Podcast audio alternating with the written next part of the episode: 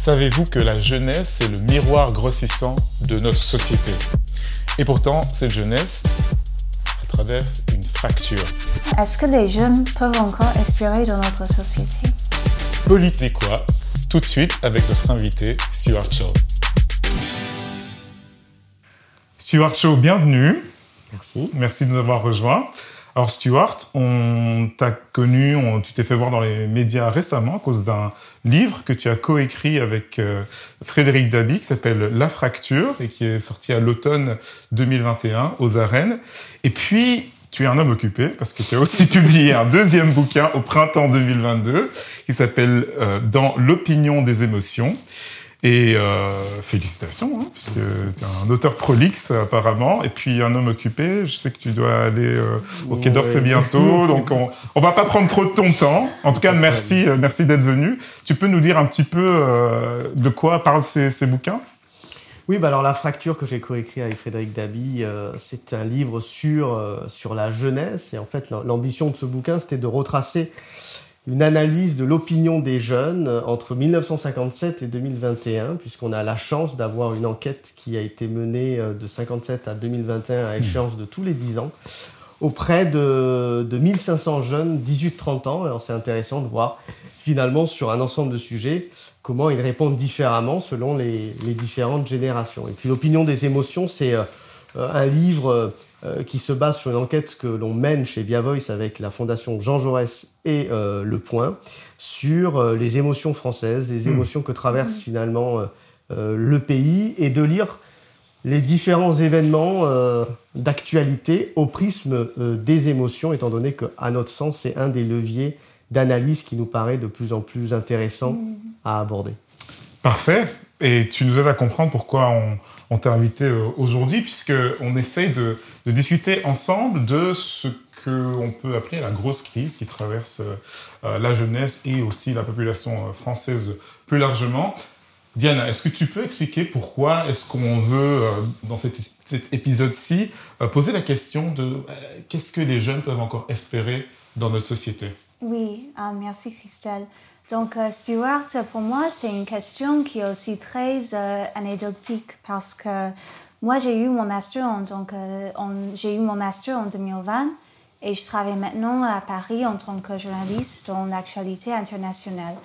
Et donc, parmi mes amis qui ont tous à peu près entre là 25 et euh, 30 ans, j'ai vraiment constaté une dissonance, un tiraillement, une tension dans nos espoirs et dans nos inquiétudes. C'est-à-dire que on est très idéaliste, on cherche à faire des choses qui ont du sens, à bouger des lignes, à tout mettre en œuvre euh, pour, euh, hum, pour euh, changer les choses.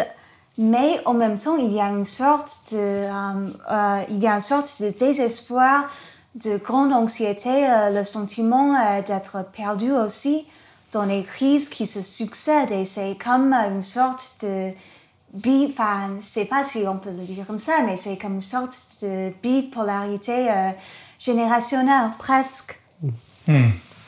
Ouais, pour ma part, moi, j'ai euh, depuis la fin de mes études, euh, il y a- une quinzaine d'années, euh, j'ai beaucoup observé aussi la vie politique, soit en France ou dans d'autres pays en, Europe. Et, euh, et ce que j'ai constaté euh, parmi les gens de la, plus jeune génération, plus largement dans, dans la société, c'est beaucoup de, euh, de désespoir, euh, beaucoup de frustration aussi, beaucoup de confusion aussi, de savoir vraiment en quoi est-ce qu'on peut croire de nos jours. Est-ce que ben, la politique qu'on nous vante comme ce qui va apporter des solutions à, nos vies, est-ce que ça joue vraiment un rôle? Et puis il y a plein d'autres choses qui, sont dans notre vie personnelle, euh, dans les relations, euh, euh, les relations amoureuses ou, la fragilité psychologique.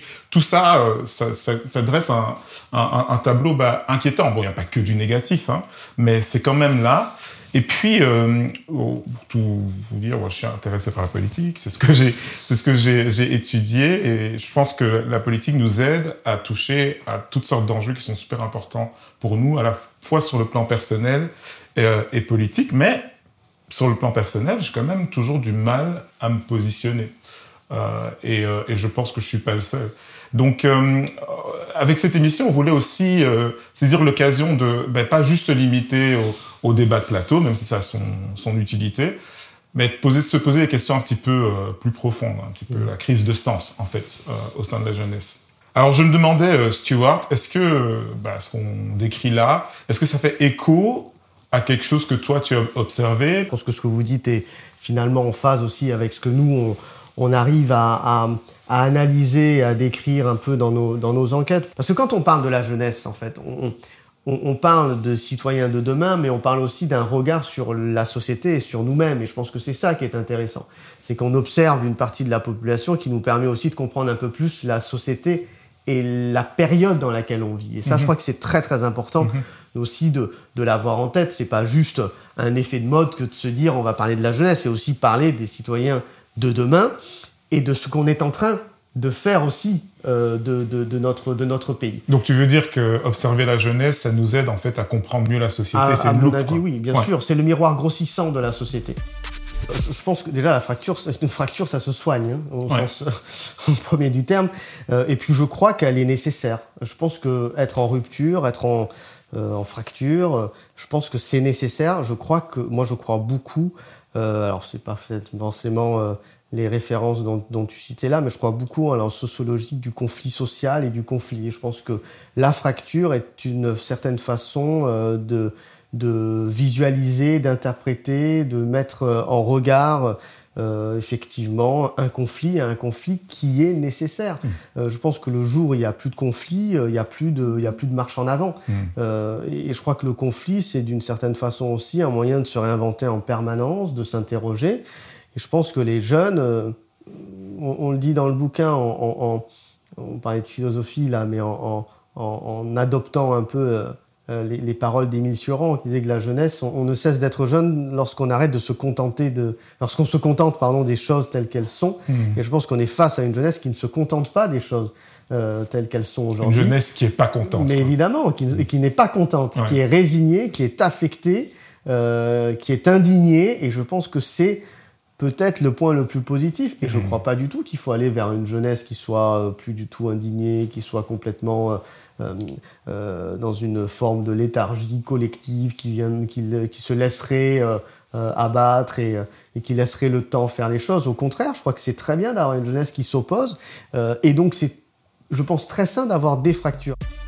Cette jeunesse-là, elle est envahie de tiraillements et de conflits.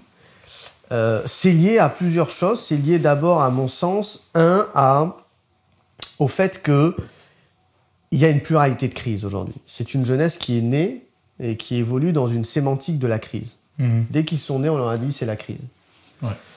Financière, économique, sociale, sanitaire, re-économique, maintenant la internationale, maintenant internationale avec la, la, guerre en Ukraine. Donc ils sont euh, finalement dans une dans un environnement euh, de crise cyclique. Mhm. Bon. Ça c'est la première chose. Quand on dit ça, souvent, euh, les plus âgés nous disent, mais nous aussi, on a eu des crises dans les 80, 90, 70, etc. Ce qui est vrai. Et je pense que la différence, et peut-être que ça fait la singularité de la jeunesse, c'est qu'à la multiplicité de ces crises s'ajoute une nouvelle tendance qui était peut-être pas là euh, euh, auparavant, c'est l'urgence d'y répondre. Mhm. Et le caractère urgent. On est face à une jeunesse qui, de manière un peu contre-intuitive, subit une accélération du temps. On a plutôt euh, tendance à dire que les jeunes épousent très bien cette société de l'instantané, de l'immédiateté. C'est vrai qu'aujourd'hui, le progrès, qu'est-ce que c'est si ce n'est de réduire les temporalités? Géographiques, euh, d'accès à la culture, à l'information, etc. Sauf que les jeunes, euh, même s'ils épousent très bien et ils adoptent très bien ces codes-là, ils subissent ça. Et ils le disent, on va on vit dans une société qui va de plus en plus vite, sur laquelle on a de moins en moins de maîtrise et d'emprise. Et ça, c'est important aussi de l'avoir en tête. Donc on sent que le monde nous échappe, en fait, quelque oui, part. Oui, et ça, ça, ça, ça, en vient un peu à la question de l'influence tout à l'heure que dont on parlait. C'est-à-dire que ça va tellement vite et il y a tellement de choses que finalement, où est-ce qu'on peut commencer et où est-ce qu'on va pouvoir infléchir les choses. Donc ça, c'est le premier élément. Le deuxième sujet, qu'effectivement, on est face à une jeunesse qui est de plus en plus désaffiliés politiquement. Mais je dirais que c'est une tendance globale de la population française. Si vous regardez D'ailleurs, je n'ai pas amené les chiffres, mais entre 2012 et 2022, le, nombre de personnes qui se disent proches d'aucun parti n'a cessé d'augmenter. C'est ça la désaffiliation. C'est la hein, désaffiliation. Pas s'identifier à un parti Exactement, ou un mouvement politique, ou à une idéologie. Bon. Et donc on est face à une désaffiliation qui peut prôner une forme de dépolitisation de la jeunesse. Ça, c'est très vrai. Qui est lié, à mon sens, à plusieurs choses. Un, on va en parler, le rapport des jeunes à la politique.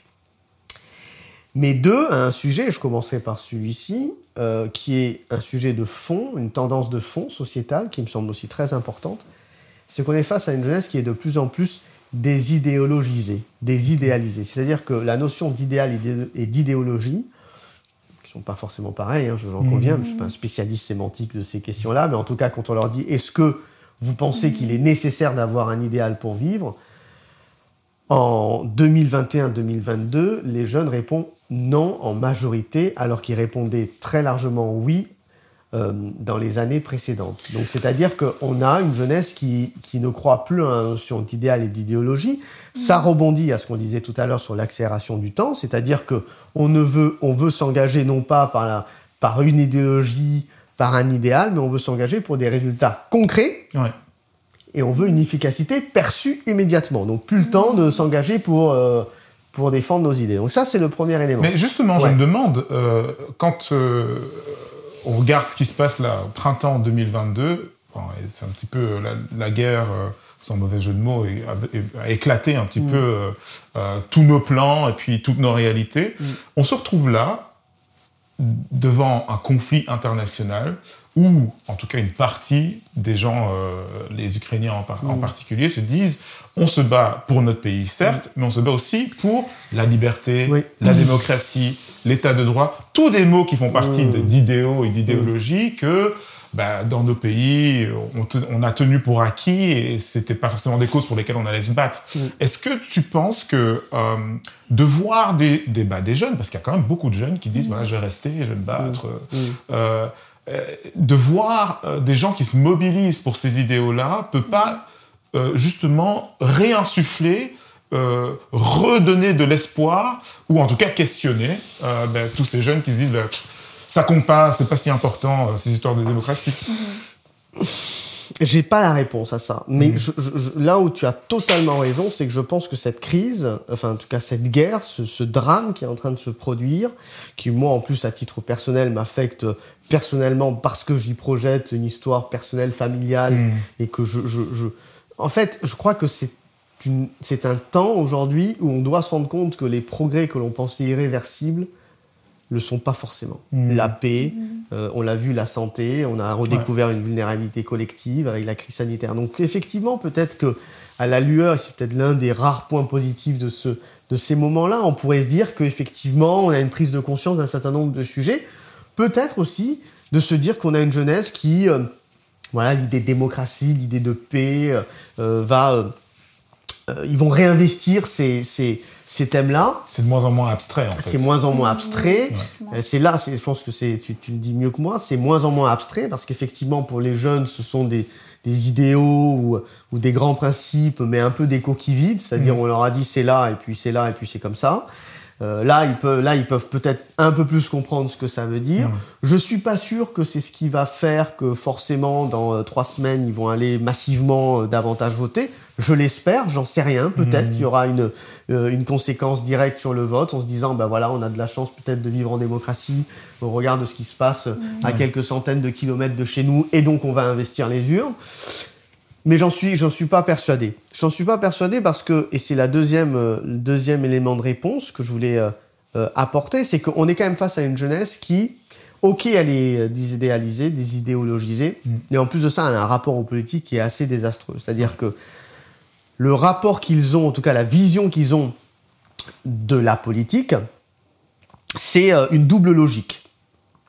La logique du tous pourri, Bon, ça, c'est euh, consommé, on le sait. C'est connu, oui. C'est assez connu. D'ailleurs, c'est partagé par l'ensemble des Français. 82% de 18-30 considèrent que notre personnel politique est malhonnête. 82%. Donc, ça fédère à peu près l'ensemble des, des jeunesses. C'est la norme, en fait. C'est un peu la norme, c'est-à-dire que, et là, on est vraiment face à une forme de, défiance extrêmement forte envers le personnel politique. Ça, c'est le premier élément. Le deuxième élément, qui là me semble beaucoup plus euh, problématique, philosophique, mhm. c'est le tous impuissant. Euh, ah. C'est-à-dire l'idée que voter ne sert plus à rien. C'est-à-dire que le politique ne pourra plus apporter et ne peut plus apporter des éléments de réponse aux enjeux qu'on identifie. C'est inquiétant, ça, non? Et ça, bah oui, c'est inquiétant parce qu'on a, on a, tout à l'heure, on disait que euh, la fracture, le conflit n'a de sens que lorsqu'il donne quelque chose et que euh, aujourd'hui, le conflit pacifique, qui se fait normalement dans les institutions représentatives, mm. qu'est euh, l'institution politique. Mm. Oui, c'est inquiétant. Mm. Et en même temps, qu'est-ce qu'on peut leur dire à ces jeunes? Parce que ils sont aussi, je disais tout à l'heure, produits d'une société. Quels sont les grands combats politiques qui, selon eux, ont, mené à des réussites? Je vous donne un exemple. L'environnement. On sait euh, le sujet de la jeunesse. Bon. Sur l'environnement, vous avez seulement 10% des 18-30 aujourd'hui qui considèrent que les partis politiques mm. vont trouver des solutions efficaces pour lutter contre le réchauffement climatique. 10%. C'est peu. Hein.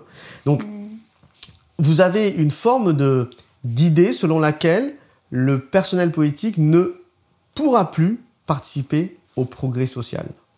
Ça, c'est ça c'est c'est hyper important parce que c'est finalement l'expression de cette forme d'impuissance qu'ils perçoivent. Mmh. Et donc, aller voter, voter ne sert plus à rien parce que voter ne change plus la vie des gens parce que le politique ne peut plus changer la vie des gens. C'est la raison pour laquelle c'est une, une, une jeunesse qui est pro-entreprise. Parce que là, c'est peut-être une solution alternative. Parce que parce que c'est parce que c'est peut-être le tiers de confiance mhm. euh, dont ils perçoivent la crédibilité, la légitimité et surtout l'efficacité. Mhm. Hein, quand vous avez euh, une entreprise qui fait euh, tant de milliards de chiffre d'affaires et qui décide un jour, du jour au lendemain, de faire ça et qui fait ça, c'est peut-être plus efficace, même si c'est à mon sens peut-être plus dangereux, qu'un gouvernement qui pense à un projet de loi, qui va réfléchir trois mois, et puis la navette parlementaire, etc., et puis les débats, et puis bon, puis pour finir peut-être à pas grand-chose. Sur l'environnement, c'est pareil, l'environnement, effectivement, ils engagent les entreprises à agir, mais pour deux raisons. Un, parce qu'ils se disent que si elles agissent pas, bah, les principaux pollueurs n'agissent pas, parce que c'est quand même elles. Et puis deux, parce qu'elles ont la capacité aujourd'hui à le faire. Sur le politique, sur l'environnement, je vous le disais, 10% euh, de, crédibilité des partis politiques, c'est quand même très très faible. Alors vous allez me dire, oui, il y a une défiance politique, oui, mais quand même, ça veut dire qu'il y a une impuissance politique, et en même temps, qu'est-ce qu'on peut leur dire? Qu'est-ce qui, c'est vrai? Enfin, je veux dire, qu'est-ce qui politiquement a, été acté de manière euh, très concrète et qui a mené finalement à des solutions efficaces aujourd'hui? Hmm. Quand vous voyez que les rapports de GIEC s'enchaînent et, et, se ressemblent finalement, les uns que les autres. Évidemment. Hmm. Donc on se dit bon, c'est quand même une jeunesse qui qui aussi évolue à ce temps, dans ce temps-là. Et puis le, deuxième élément que je voulais vous citer, c'est, c'est les exemples très concrets aujourd'hui de, de, d'expressions politiques qui n'ont rien donné. Euh, cette jeunesse, c'est pas la jeunesse du mouvement syndical qui donne euh, des grands résultats ou des mouvements politiques qui, qui émergent, etc. C'est, c'est quand même une jeunesse dont les, les principes, enfin, comment dire, qui a vécu dans des revendications sociales qui sont portées d'abord par des revendications citoyennes. C'est Nuit debout, Mhm. C'est les indignés, c'est les gilets jaunes. C'est-à-dire, c'est des gens, alors ça ne veut pas dire qu'il n'y a pas eu à un moment donné un rassemblement, etc., mais enfin, ça veut dire que c'est des gens, des citoyens, qui à un moment donné se sont dit, on se, on se lève, on s'oppose, et ensuite ils ont trouvé des points de rencontre, etc., avec d'autres, mais c'est, c'est des citoyens qui se sont révoltés eux-mêmes, et d'ailleurs, ce qui est intéressant dans les, les mouvements que l'on connaît de citoyens, c'est qu'il n'y a pas de traduction politique. Et d'ailleurs, ils se ils, se vantent, ou en tout cas, ils, attachent une importance à, dire, mhm. à dire il n'y a pas de traduction politique. D'ailleurs, vous l'avez vu pour les Gilets jaunes. Ils ont refusé d'avoir un vrai leader. Exactement. Et puis quand il y en a qui ont essayé de le faire, ça s'est quand même très mal fini pour ceux qui ont essayé. Donc il n'y a pas de traduction politique. Et en même temps, les gilets jaunes, alors je ne dis pas que tous les gilets jaunes euh, euh, ont, évidemment sont des, sont des casseurs, très très loin de là, mais ceux qui ont malheureusement cassé, etc., à la fin, la pression sociale, c'est, je sais plus combien, je crois, une enveloppe de 10 milliards distribuée. 10 milliards qui n'étaient pas hein, à l'agenda politique au tout début. Mmh, Et donc, je dis pas que c'est très bien, heureusement, qu'ils aient, euh, qu'on ait eu euh, ce mouvement-là pour. Mais enfin, on peut se dire quand même que ces gens-là, qui ne réclamait qu'autre chose qu'un peu de reconnaissance et de dignité, a abouti à quelque chose. Mais alors la solution, c'est quoi? C'est retrouver du sens ou la violence? Alors là, on est, on est face à une, à une jeunesse, et c'est euh, peut-être le troisième élément qui explique euh, la fracture entre les jeunes et la politique. Premier élément, tous impuissants. Deuxième élément, tous pourris. Troisième élément, désidéalisé, des idéologies. Et gisé, pardon. Quatrième élément, pardon, c'est le quatrième. Mhm. Je crois que c'est une jeunesse qui ne croit plus du tout en la question de la représentation, de la représentativité. Et on en vient à l'idée de la violence juste après. C'est-à-dire qu'on est face à une jeunesse qui ne croit plus au principe selon lequel on va être représenté par un personnel politique ou autre. Pour quelle raison? Moi, je pense que là aussi, si on prend un peu de, de hauteur, et je crois que c'est l'ambition de, de cette émission, mais la jeunesse, c'est le produit d'une société, parce que cette société, c'est laquelle? C'est une société qui, depuis des années, à mon sens, alors c'est une réflexion personnelle, elle vaut euh, ce qu'elle vaut, et, et je soumets ça aux, aux discussions, aux réflexions, mais enfin, mon intuition, c'est qu'on est dans une société qui prône depuis un certain nombre de temps la surpersonnalisation des expériences de vie. C'est-à-dire que le pro- dire ce que je veux dire, c'est que le progrès, c'est de s'adresser de plus en plus individuellement et que du coup, on, on personnalise tout. Ok. Donc tout est lié à moi en fait. Tout Comment est lié à vous-même, c'est-à-dire ouais. qu'on va euh, s'adresser à vous en tant que euh, consommateur selon ce que vous avez consommé. Euh, donc on va vous mettre euh, des publicités, hein, on va s'adresser à vous en termes de- d'expérience collaborateur au travail, où on va singulariser votre parcours, on va faire en sorte que vous ayez votre propre parcours. Pareil pour l'éducation nationale, où on va vous, on va vous dire, bah, choisissez 60 options là, à 12 ans et vous allez faire votre propre parcours. Donc finalement, tout vient au même résultat, c'est-à-dire on surpersonnalise les expériences de vie. On peut ajouter à ça au fait que auparavant les gens avaient des contacts sociaux, ils regardaient les médias de masse, que tout le monde regardait les mêmes émissions. Maintenant, on exact- regarde son fil viens. Instagram personnalisé mais viens, mais bien c'est son. TikTok. Mais c'est exactement ça. Mhm. Il n'y a pas une seule application aujourd'hui qui n'a pas d'algorithme derrière qui tourne Ouais. pour vous faire atterrir normalement sur un contenu qui est censé vous intéresser. Le réseau social, c'est mon réseau social. C'est pas le réseau social. C'est-à-dire les personnes avec qui je communique, c'est les personnes que je choisis. Donc finalement, vous avez des expériences qui sont complètement. Vous avez des gens qui, qui vivent en, en silo, quoi. Donc je sont, suis de plus en plus isolé des autres. en exactement, fait. exactement. C'est une forme ressemblent. d'archipélisation, pour reprendre le, le terme d'un confrère beaucoup plus connu que moi, mais euh, c'est des archipels, c'est des îlots. Et donc, euh, pour terminer sur cette crise de la représentativité, à partir du moment où vous dites euh, sans cesse, enfin, que vous créez une société qui surpersonnalise les choses, où vous vous dites, voilà, on s'adresse à l'individu, c'est toi qui... c'est- Le plus important, c'est de, de tout faire pour que, euh, effectivement, individuellement, bon, tu, tu, tu puisses t'y retrouver. À force, vous vous dites, mais qui mieux que moi pour parler en mon nom? Mhm. Mais après, ce qui est intéressant dans ce que tu dis, c'est qu'on voit émerger sur la surpersonnalisation des réseaux sociaux. euh, du coup, il y a des groupes politiques qui se forment à force de ça. Bien oui, mais alors, mais, je, euh, oui, je suis d'accord, mais sur les réseaux sociaux, pour, pour, pour terminer sur, euh, sur, sur cette partie-là, euh, Mm. euh, oui, on, on surpersonnalise, donc qui mieux que moi pour parler en mon nom. Donc, effectivement, il y a un déplacement des espaces politiques, et je vais préférer, et les jeunes en sont euh, l'e- l'exemple le plus euh, frappant, je vais préférer agir par moi-même. Mhm. Aujourd'hui, la politique pour les jeunes, c'est l'ode à l'action individuelle. Ouais. En gros, euh, il y a que, entre guillemets, il y a que moi pour me, pour me servir et pour changer les choses. Donc je résiste en cliquant, en achetant, En achetant, exactement, en publiant, exactement. en commentant. ouais. oui. Mais parce que Exactement. la représentation, la représentativité, c'est-à-dire de dire je délègue mon pouvoir de représentation, d'action, de délibération à quelqu'un, ça suppose que ce quelqu'un, euh, bah, à un moment donné, il fasse aussi des concessions et que soi-même on fasse des concessions. Mhm. C'est-à-dire qu'il faut trouver un consensus. On n'est plus du tout dans une société du consensus aujourd'hui.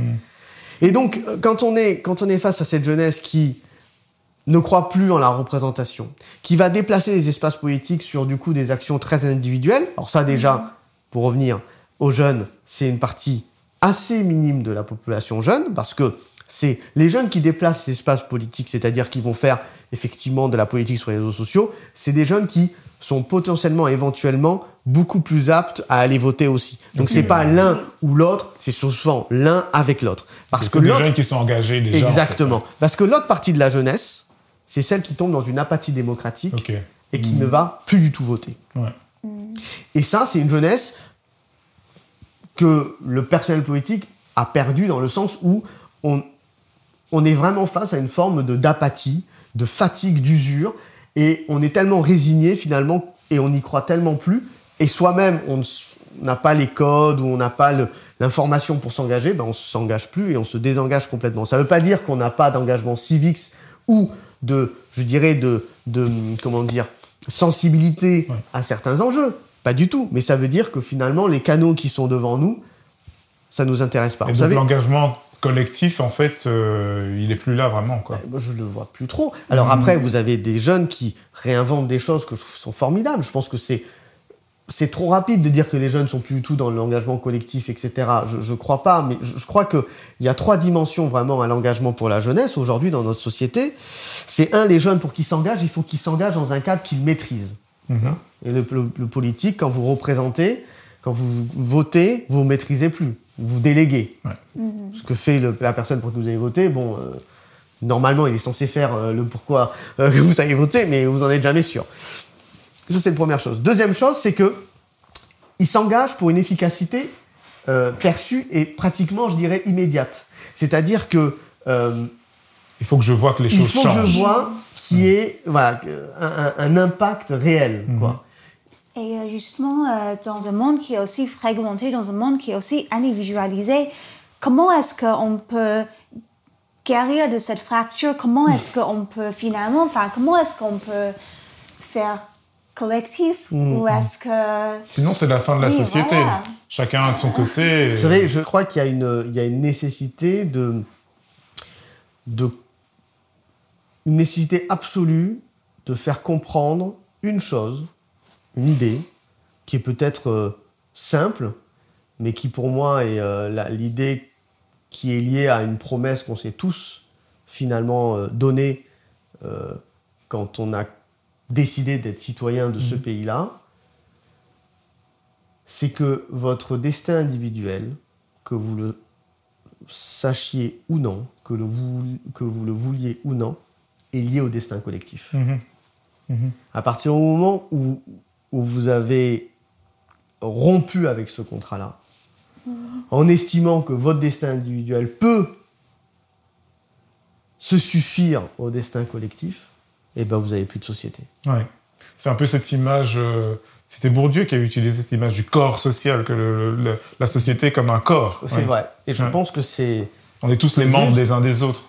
Qui est une image biblique aussi d'ailleurs. Oui, mais qui, qui, est, une, qui est une, une, réalité, je pense, à la fois euh, sociologique, mais qui est aussi une promesse républicaine. Mmh, mmh, mmh, je trouve que euh, il y a quelque chose qui est assez frappant, c'est qu'on on ressent tous des émotions très différentes, euh, qu'il y a des clivages aussi émotionnels, et que ces clivages-là, ils sont là et c'est normal, on va pas tous ressentir la même chose au même moment, ce serait euh, euh, complètement aberrant et, impossible, mais ça veut dire aussi qu'on est face à, une, un corps social, comme tu me disais, mais qui, qui ressent de plus en plus différemment les choses, Mm. Et c'est compliqué mm. hein, de s'adresser à des gens mm-hmm. qui autres que vous qui ressentent mm. des émotions qui sont complètement ou diamétralement opposées. Euh, rendez-vous compte, imagine, imaginez, hein, vous pouvez être, je sais pas moi, un peu malheureux dans votre vie, mais que vous êtes toujours face à des gens qui sont euh, indifférents, indifférents, ou alors qui pètent la forme, ou qui. Donc, euh, je pense que oui, il y, a une question de comment on fait mieux société, et, et pour ça, alors même si je disais que j'ai pas de solution, je pense qu'encore une fois, il faut se dire que oui, il faut poser les bons diagnostics. Mm. Euh, pour revenir à la question émotionnelle, c'est pas de céder aux émotions des uns et des autres en se disant, euh, en faisant attention à l'émotion des uns et des autres, mais c'est de prendre en compte qu'il puisse exister des émotions différentes que celles que vous exprimez vous-même. Et sur la fracture, il ne s'agit pas juste de dire il y a la fracture et puis euh, etc. Mais c'est de dire qu'est-ce qu'on fait avec ça? Et qu'est-ce qu'on en mm. fait de positif, qu'est-ce qu'on invente? Euh, qu'est-ce que l'on crée? Et je pense qu'encore une fois, la jeunesse de France, les jeunesses de France, de manière assez euh, euh, commune, elle ne, elle ne, elle ne dit pas euh, laissez-nous les clés de la voiture hein, ou laissez-nous les clés du camion, je sais pas comment on dit, et, puis on va, on, va, on va faire les choses bien. Au contraire, je pense qu'elle elle dynamite, elle bouleverse un certain nombre de choses. Euh, et ça nous engage du coup à réfléchir, mais je pense qu'il ne faut pas tout céder non plus à cette jeunesse, c'est évident. Et puis, il faut le dire aussi, vous avez quand même une partie de la jeunesse qui, comme une partie de la population française, qui est, euh, je dis pas résignée, mais qui est de plus en plus distante de toutes les questions Hmm. que l'on s'oppose aujourd'hui. Et je pense que ça, c'est tout aussi, euh, tout aussi euh, intéressant et important à avoir, euh, à peu- avoir en tête. Un peu les gens qui disent je m'en fous. C'est, ouais, c'est ça, c'est ça. C'est une forme de, parfois de colère résignée. Mhm. Et dans la résignation, bah, du coup, vous avez une indifférence. Et l'indifférence, je le disais pour la jeunesse, mais je pense que c'est pareil pour une population euh, au sens large. Quand on a une population indifférente de tout, c'est compliqué. Et Ouais. on a encore une fois la chance d'avoir, pour revenir à, à- à cette jeunesse-là, on a la possibilité, on a la chance d'avoir cette jeunesse qui ne se contente pas du monde tel qu'il est. Et je crois Mhm. que c'est vraiment ça qu'il faut, qu'il faut avoir euh, Ouais. en tête pour réfléchir, du coup, vers quel monde on veut aller. Donc, indignez-vous, les jeunes, indignez-vous. Indignez-vous, mais surtout, faites, faites-en quelque chose, faisons quelque chose de C'est ça. ça. Et, et- et je crois que c'est ça qui manque. ouais. Ouais, je pense que c'est ça qui manque. Et euh, parler de l'élection présidentielle, c'est vrai que le taux de participation annoncé, il s'annonce à la fois pour les jeunes et pour la population globale euh, assez, assez faible. Ça doit nous, ça doit nous interroger. Alors on peut le mesurer et se dire, là, c'est une catastrophe. Les gens ne s'intéressent plus à la politique et puis essayer de comprendre déjà ce qui sous-tend ce désintérêt-là. On a essayé de le faire évidemment euh, euh, avec nos outils aujourd'hui. Mais je pense qu'il y aurait plein d'autres choses à faire. Il y a plein d'experts, de spécialistes hein, qu'il faut, je pense, écouter. Euh, et du coup, en faire, en faire quelque chose. Ouais. En discuter, chercher à trouver le En sens. discuter, euh, échanger. Je Ouais. pense qu'on est de plus en plus, encore une fois, dans une société qui, qui, qui n'échange plus. Ça, Mhm. pour le coup, le- Mhm. on est, euh, euh, on n'est plus du tout dans une forme de, de communication, mais au sens propre du terme. C'est-à-dire que je, je crois vraiment que ce qu'il faudrait, en tout cas, de plus en plus pour la jeunesse, c'est de, faire- c'est de, de, de faire face à l'altérité qui peut déranger. Ouais, ouais. Je pense que ça, c'est très important. Et, faire société, c'est ça. Faire société, je pense, c'est accepter de faire face à une altérité et faire quand même. Ouais, absolument. Merci, c'est c'est une, une- une très belle façon de, de, de conclure, euh, Stuart. On a un petit peu brossé beaucoup d'a- d'a- d'aspects de la situation de la jeunesse, mais comme tu l'as dit, c'est aussi une photo, un cliché de la situation de notre société dans l'ensemble. Et, euh, et je retiens ce, ce, ce message, cette interpellation qu'on on, on trouve, elle est très vraie. Euh, c'est comment est-ce qu'on fait société? Comment est-ce qu'on forme un, un- un corps social? Comment on, on essaye, malgré euh, les tiraillements, euh, malgré les contradictions, malgré euh, euh, les désillusions parfois, Mm. bah, on, on se dit non, bah, on continue, on est ensemble. Quoi, on est ensemble pour, pour filer la, la métaphore du, du, du corps, euh, en fait, je, je pense à, à, une, à une réflexion euh, euh, qu'on trouve dans la Bible. Tu, tu parlais du dialogue entre, entre des, des silos euh, séparés, euh, ou des îlots séparés de, de, de l'archipel. Euh, Il y, a, il y a cette belle phrase qu'on trouve dans le Nouveau Testament qui dit Si un orteil a mal, est-ce que est-ce qu'une oreille peut dire ça ne me concerne pas? Non, vous faites partie du même corps, vous devez vous soucier les uns des autres. Et je pense que c'est une, invitation, je pense, très bien à bah, dire je vais aimer voilà. mes ennemis, je vais écouter ce que les autres pensent, et même si je suis pas d'accord du tout. C'est vraiment quelque chose qui manque. C'est ça. Euh, dans, dans- dans notre discours euh, politique, dans notre rapport euh, avec l'autre, avec l'altérité. Absolument, justement. absolument. Stuart Shaw, merci beaucoup d'être euh, venu Merci nous rejoindre. Ah. C'était vraiment un plaisir, une, une conversation super intéressante. C'était Politiquois, l'émission où on parle de politique au-delà des apparences. Politiquois, c'est une émission Imagodei. Pour plus d'infos, rendez-vous sur imagodei.fr et vos applis de podcast préférés. À la prochaine À bientôt.